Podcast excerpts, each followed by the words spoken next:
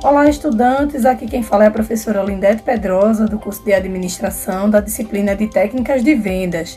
Nesta última competência, você irá conhecer as boas práticas de pós-vendas. Afinal, o processo de venda não termina ao final da compra, pois tão importante quanto vender é acompanhar o pós-venda para saber se o cliente está satisfeito.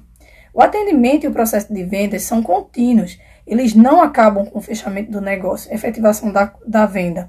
Após a venda, ainda é necessário monitorar os clientes, identificar necessidades, como apoio para montagem, orientação sobre a utilização do produto, entre outros. Além disso, é preciso avaliar a satisfação do cliente. Caso mesmo não fique satisfeito, a empresa deve adotar de imediato os procedimentos de recuperação de serviços.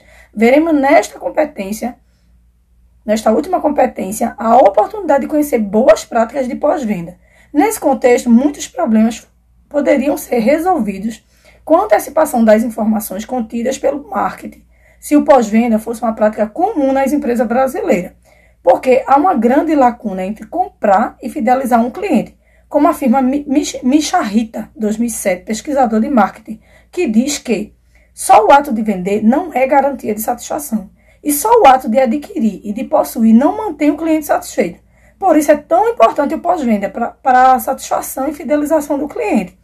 Você irá conhecer nesta competência três exemplos de pós-venda e como eles contribuem com a marca. Nesse entendimento, compreende-se que o pós-venda tem uma finalidade ainda mais extensa, pois trata-se também de um relacionamento com o cliente. O processo de implementação do marketing de relacionamento diante da venda de um produto ou serviço requer a adoção de algumas táticas.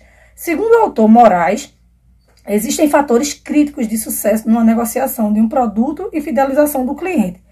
Entre elas estão a empatia, cordialidade, iniciativa para resolução de problemas, custo versus benefícios, ouvir o cliente, entre outros.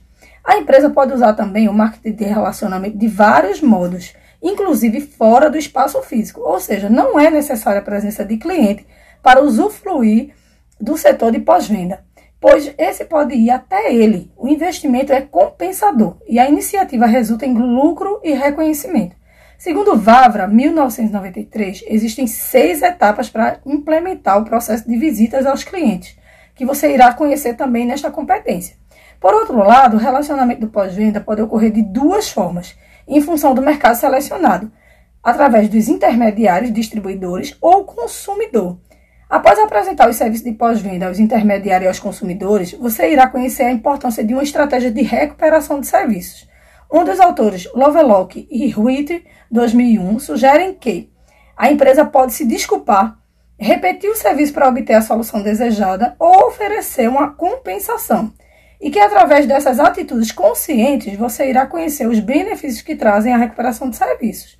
Por outro lado, conhecer melhor sobre os canais de reclamações é muito importante, pois apenas tendo acesso às instalações dos clientes é que podemos reverter de alguma forma o quadro de insatisfações. Nesse contexto, você irá descobrir como melhorar os canais de atendimento ao cliente. Uma vez conhecendo as instalações do cliente, é necessário usar uma estratégia de recuperação de serviço, pois aumenta também a satisfação do consumidor, porque o indivíduo encontra-se num estado de insatisfação.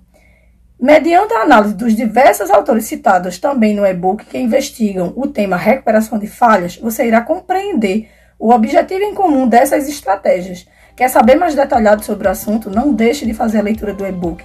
Assista a videoaula desta competência e responda às atividades em fórum. Aproveitando, se você ainda não é inscrito, se inscreve lá no nosso canal do YouTube para ter acesso a mais material. Acesse também o EducaPE, procure o nosso curso aí na playlist e não esqueça de indicar os amigos. Até breve!